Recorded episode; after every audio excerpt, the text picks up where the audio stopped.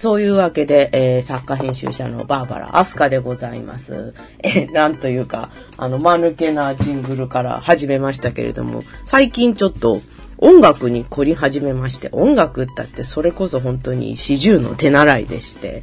あの、ただね、子供の時から、なんていうんだ音楽の成績って良くなかったんですよ。で、あの、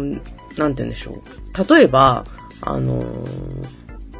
小学校3年からソプラノリコーダー始めるじゃないですか。で、あの、できないわけ、うまく。で、なんて言うんでしょう、クラスに、こう、なんて言うんでしょう、か、あの、当時音楽のね、あの、リコーダーの楽譜集みたいのがあって、こう、初心簡単なのから、こう、あの、一番、今でも覚えてるのが一番難しくて、一番最後にあったのがグリーンスリーブスね。じゃーじゃーじゃーじゃーじゃーじゃーじゃーじゃーじゃーじゃーってあのあれ。で、あのー、なんて言うんでしょう。あの、まあ、とにかく、そうやって楽譜集をね、こうみんなが、こう、練習、先生の前で吹いて、OK もらうと、こう、ハンコがもらえると。で、それをね、あの、グラフにしてね、こう、貼り出すわけ。で、うちの母がね、あの、授業参観に来た時に、私そのリコーダーグラフがダントツでクラスでビリで、それでびっくりして、こう、エレクトーンとかね、習わされる、習わされるって言ったらだけど、習う羽目になったんですけど、まあ、とにかく音楽というものは、こう、成績が悪い。で、なんでね、こう、音楽を最近やり始めたんですか？的なことを聞かれるんですけど、まあ、まず、あの、昔できなかったものっていうのはやりたくなったりするじゃないですか。なので、あのー、なんて言うんでしょう。あ当時、あれほど、こう、嫌だった、できなかったリコーダーとかね、あの、なんていう、いわゆる、みんなが持ってるソプラノ。で、中学校ぐらいからやるアルト、で、ソプラノの上のソプラニーノっていうのがあって、あ、で、その上に、あの、ガークラインっていう、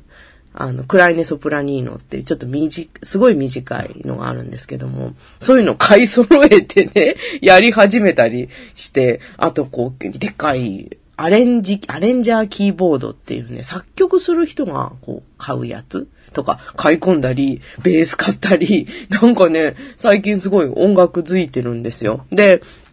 あの、毎日ね、5分でもコツコツコツコツやってると、あのわかったあのね、私がね、小学校3年生の時に、あのなんて言うんでしょう。リコーダーができなかったのはね、一重に練習量が少なすぎる。っていうかね、練習をしていなかった。あの、そもそもで練習していないし、そもそも上手くなろうとも思ってない。だから、上手くなるわけがないんですよ。あの、なんて言うんでしょう。進捗度グラフがクラスでビリなのはもう当然なんですよね。なので、あの、なんて言うんでしょう。ああ、苦手っていうのは単に練習をするのは嫌なだけなんだなと。いうふうに最近はやっと、まあ当たり前っちゃ当たり前なんですけど、私が高校の時ね、ブラスバンドの人とか見てて、何？吹奏楽ってあんなラッパとか、あの、吹けるって、みんな音楽の才能あるんだ、天才とかね、思ってたんですけど、単に、こう、やる気があるかないかっていう、そんだけの話だったわけですね。で、ジングルの話に戻ると、あの、せっかく、こう、下手くそながらも音楽始めたわけですから、あのなんて言うんでしょう。えー、ジングルぐらい自分で吹い、吹けばいいんじゃないのみたいに、まあ思いまして、今思い立ちましてね。あの、やっぱりね、あの、一応、多少、評論とかも書いているので、こう、アカデミックな感じで、あの、なんだ、ブラームスの、えー、大学大学祝祭なんとかっていう曲を、あの、えー、引っ張り出しまして、あの、これね、私の世代だと、あの、えー、応文社大学受験講座っていうのがラジオでね、夜中の夜の11時ぐらいからね、当時やってたんですよ。当時ってもう20年ぐらい前。20年ぐらい前はもうほんと終わりの頃で、すごい歴史のあるラジオ番組だったんですけど、今多分やってないんじゃないかな。受験生自体が今少ないからね。で、あの、その、オーブン社大学受験講座の、ジングルが、チャラチャチャチャチャーっていう今の、チャラチャチャチャチャーララチャチャチャチャチャチャチャチャチャチャチャチャチャチャチャチャチャだからね、あの、もうその音楽が今、こう流れると、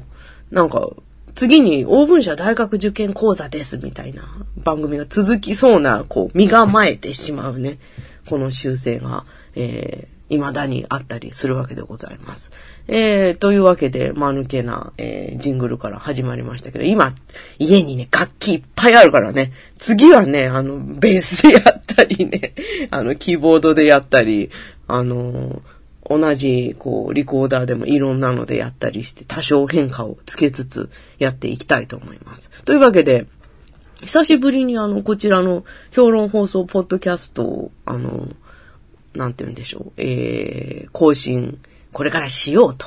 思っているわけなんですけれども、いや、あのね、娘がね、大学にとうとう入りまして、あのー、ね、待ちに待った私も自由の身でございますよ。で、あのー、それはまあいいんですけど、今一人暮らしになりまして、念願の人生初の一人暮らしでございますよ。もう何時に起きようと、何時に寝ようと自分の勝手。で、娘が大きくなって私一人暮らしになったら、あの、いろいろやろうと思ったことがあるんですわ。あのー、朝まで飲むとかね。朝まで夜遊びするとか。あのー、家に娘とかいるといろいろ心配で早めに帰んなきゃとかね。あ、やっぱりお家に帰んなきゃとか。あのー、とにかく夜遊びができない。で、これをね、あの、嫌だったんですよ。私、あの、早々と24ぐらいで産んでますんで、あの、遊びたい盛りにね、夜出かけちゃいけない。あの、なんて言うんでしょう。お迎えの時間には帰んなきゃいけない。ご飯を作んなきゃいけないみたいな。で、いよいよ念願の一人暮らしになり、もう、今日どこに泊まろうと、明日何時に起きようと、あの、どこで夜遊ぼうと勝手になったんですけども、あのね、やっぱり、これは考えてなかったんですけど、年取るとね、もう、夜遊びよりね、家でぐっすり寝たいわけ。でね、あの、せっかく自由の身になってから一回も朝まで飲むとかまだしてなくて、あの、もう、終電でも家に帰りたいんですよ。家に帰ったって誰待ってるわけでもないんですよ。ただ私別に、あの、一人が寂しいとか思うことは全然ないんですけど、あ、で話が逸れちゃったんですけどね。なんで、ポッドキャストを、あの、また更新しようかなと思ったかっていうとね、家に誰もいないじゃんで、私の仕事って一応文章を書いたり編集したりする仕事で、あのね、なんて言うんでしょう。あの、出版業界とか、まあ、エンターテイメント業界で働いてる方はわかると思うんですけど、すごい無駄な打ち合わせ多いのね、この業界。あの、で、あの、会社員だったらさ、会議とか打ち合わせとかミーティングにも給料払われてるわけじゃん。あの、まあ、逆に働こうと働く前と出る給料同じなんだけども。で、そういうミーティングとかに会社員は給料出るからいいけど、私たちフリーは出ないわけよ。で、あの、ここ数年知恵を絞ってですね、なるべく、あの、打ち合、無駄な打ち合わせ、あ、無駄じゃない打ち合わせとか、あの、もう打ち合わせじゃない。飲み会とかは全然関係なんですけど、無駄な打ち合わせってあるんですよ。散々話した挙句、こう、金にもならず楽しくもないっていうね、そういう無駄な打ち合わせがすごい多い業界なんですけど、まあ出版業界とかエンタメ業界は。で、それをなんとか減らそうと、ここ数年努力に努力を重ね、こう無駄な打ち合わせをなくすことにはすごい成功したんですけど、そうするとですね、一人暮らしになると、もう、あの、下手するとね、誰も喋らないまま、えー、朝から晩まで過ごし、夜寝るというね、あの、あんまり声帯動かさないと声出んのが心配になっちゃうぐらい、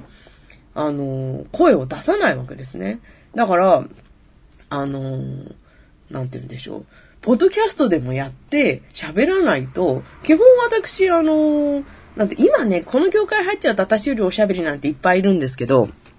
基本やっぱり人と喋りたい人で、喋んないとね、ストレス溜まるんですよね。というわけで、えー、大変申し訳ございませんが、私、ストレス解消のために、と、この、これをお聞きの皆さんにもね、えー、付き合っていただこうと思っているわけでございます。えー、幸いにしてですね、ここ数年、あのー、なんて言うんでしょう、実家を出てからというものを、あの、テレビのない生活でして、私あの、ずっとこの6年、7年ぐらい、もうテレビが家にない、ラジオ中心の生活にしているんですけれども、こう、全然不自由がない。いや、それどころかですね、今明らかに、あのテレビよりね、ラジオの方がね、番組として面白い。もう、あの、後日ちょっと日を改めて長々とお話ししようと思ってますけど、もうね、テレビに画面がいらないのよ。あの、なんて言うんでしょう。えー、絶対に画面が必要なテレビ番組って意外と少ないと思いません？だって、あの、なんて言うんでしょう。バラエティの、あの、ひな壇番組って、あのあ、まあ、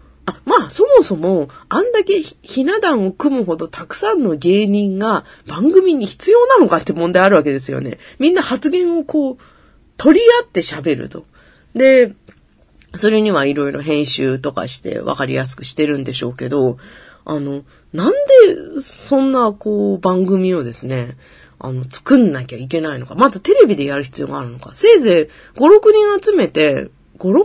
でも多いですよ。3人ぐらいでいいんじゃないかな。3人ラジオで集めて、普通に芸人さんに話させた方がよっぽど面白いんですよね。時々ね、あのー、なんて言うんでしょう。そういう番組、ラジオでもありますけど、今芸人さんたちってすごいスキルも高いし、あの、しゃ、普通にフリートークさせると面白いんですよ。で、あのー、なんて言うんでしょう。ひな壇だと、まあ、話も細切れになっちゃうし、編集入るからよくわかんなくなっちゃうし、あのー、なんて言うんでしょう。まあ、ひな壇番組がそもそもいらない的な。何の話してたか今わかんなくなっちゃったんですけど、あの、幸いにしてね、最近ラジオ派なので、あの、もう、